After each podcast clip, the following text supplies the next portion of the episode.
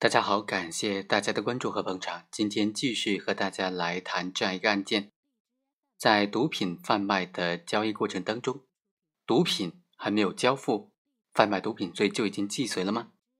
上一期呢，我们在分析这个案件的时候，只是和大家分享了法院对于本案的分析，但是法院对于本案既遂和未遂，他并没有分析的很仔细。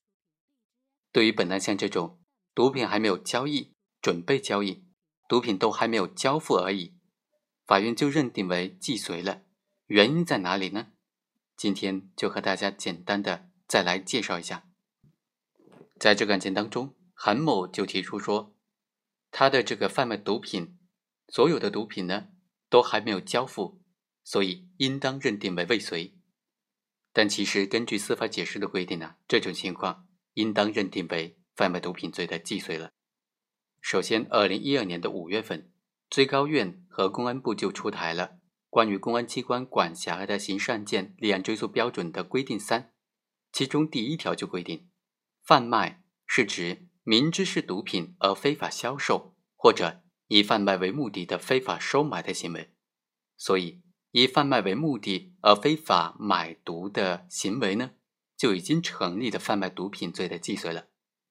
本案的证据足以证明。韩某已经向李某出售毒品，具有这种出售毒品的故意，并且进行了购买毒品的行为，所以即使不考虑他和李某是否交易的情况之下，韩某购买毒品这个行为呢，已经构成了贩卖毒品罪的犯罪既遂了。第二，从韩某和李某实际交易的情况来看。两个人在李某因为其他案件被公安机关抓获之前，已经达成了。买卖一千克甲基苯丙胺的合意，李某被抓获之后，按照公安机关的授意，继续向韩某来确认毒品交易的情况。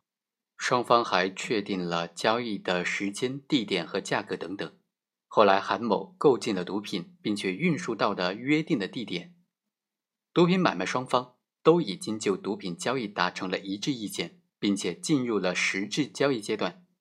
因为公安机关及时的抓捕，而未能够将毒品毒资实际的交接，所以也应当认定为是犯罪的既遂。